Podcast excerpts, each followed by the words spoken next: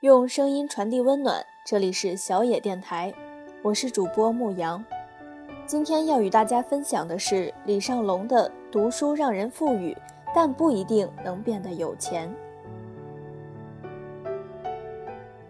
读美国史的时候，印象最深刻的是美国总统的收入。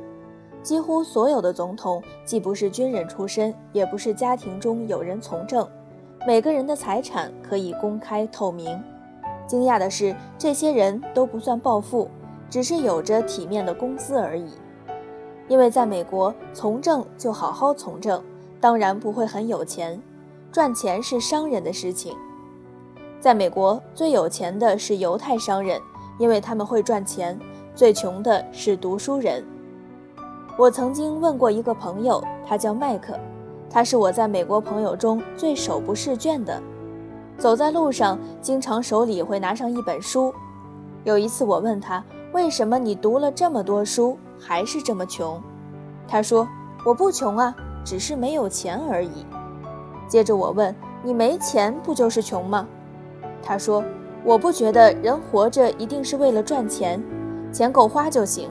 读书是为了让自己充实，充实就是富裕。富裕可以没钱，因为富裕是精神上的。”要赚钱就去从商啊，读书就好好读书。我被说的迷迷糊糊，坏坏的问：“你说了这么多，还是没钱？你读了这么多书还没钱，会不会觉得失落呢？”他叹了口气说：“哎，读书没钱就对了。”接下来他说：“要赚钱去从商啊。”我的朋友 A 是一个电影制片人。他的商业头脑惊人，收入非常可观。一次和他吃饭，偶然问到了他的发家手段。他说：“几年前我听说房价要涨，我立刻买了三套别墅。那时候我借了一屁股外债，后来果然房价暴增，我卖了一套别墅，用那些钱投资了一家电影投资公司。第一部电影赚了一千多万，接着我就不停地开始投资电影，钱也越赚越多了。”我特别羡慕地看着他，说：“可是你懂电影吗？”他说：“我又不像你学这个的，当然不懂。”我说：“那你懂什么啊？”他笑了笑说：“我懂市场啊。”他的话在我耳边不停地回荡，我明白了，读书和暴富没什么关系，赚钱的道理很简单：两元钱买了的东西，五元钱卖出去，重复的做，想办法的做就可以了。读书只能增加自己的见识和文化积淀，是不能让你暴富的，但至少能让你拥有一个体面的生活和一份得体的收入。我算是一个合格的读书人，喜欢读书写字，在写剧本的时候经常是深夜，有时候在第 n 次改动中，我会想到这一个故事结合了自己看过的多少书。历史、政治、文化、科技、心理，终于才能创作完成。可是，一个好的剧本创作出来后，依旧和“富裕”二字没有什么关系。直到制片方走来，他们只是说：“三万买你这个剧本，你卖吗？”我最多会讨价还价一下。你看我写的这么痛苦，要不三万五吧？制片方说成交。随后，这个剧本和我没什么关系了。接下来，制片方组织团队制作、融资、拉广告、卖票，利滚利，花出去三万多，挣回来的却是千万。真正赚到钱的是那些会做生意的人、会搞关系的人、会整合资源的人，而不是我们这些会读书的人，拿的只是体面的收入而已。那你会问了，那你为什么不去制作、融资、拉广告、卖票，这样可以赚到更多的钱？我的回答很简单，我不喜欢。记得当老师时，有一个我很敬佩的老师在课上说了一句话，他说：“我一个月如果努力上课，大概可以赚到两万。你们以为很多对吗？可我们家楼下卖麻辣烫的那个人，一个月赚的比我多多了。那你问为什么我不能去卖麻辣烫呢？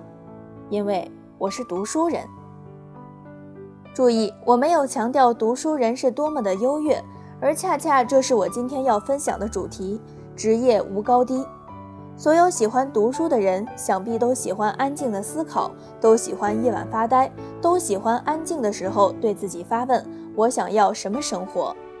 他们都是一些有学问的人。有时候钱多了，对一个读书人来说不算是太好的事情，因为钱所需要牵扯的时间似乎更多。一天就那么二十四个小时，他们也没有什么时间去做自己喜欢的事情。我经常和朋友开一个玩笑，我说我不喜欢钱，但是我爱钱。喜欢就是放肆，但爱是克制。我说，如果我看书写作能让我赚一百多万，那么我觉得很好。可是如果赚不到，我也不会伤心难过，毕竟现在的收入也能让我在这样的城市勉强糊口。但如果让我赚一百多万的代价是没有了读书写作的安静，没有了陪亲人的日子，没有了独处的时光，那么我想，这个钱我还是不要去赚了。职业没有贵贱，你想要做学问，就应该去读书。可是有时候我们过多的强调了书中自有黄金屋，过多的强调了读书是为了成功，而我们的成功标准其实很单一，赚多多的钱。于是才会有那么多人读书读得很痛苦。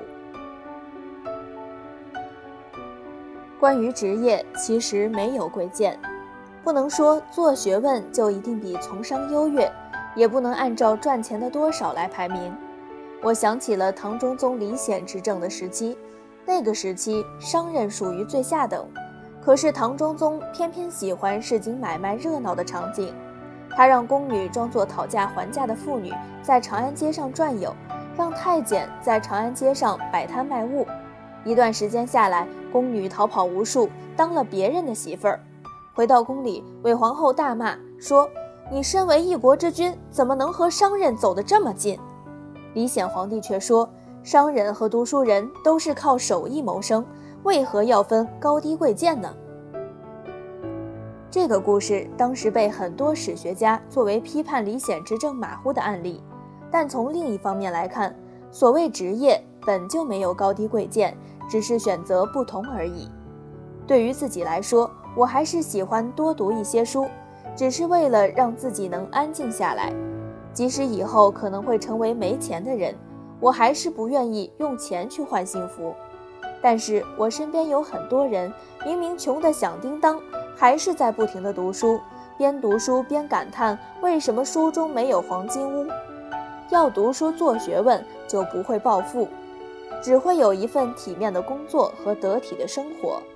你要看看这样的生活，你是否喜欢？这样的选择，你是否满足？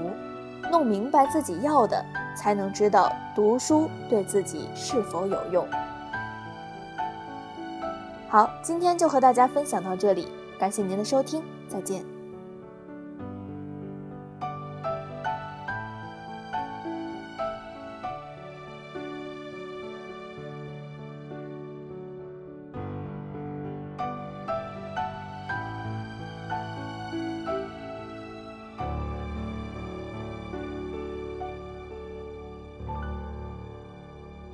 本节目由小野电台提供，用声音传递温暖。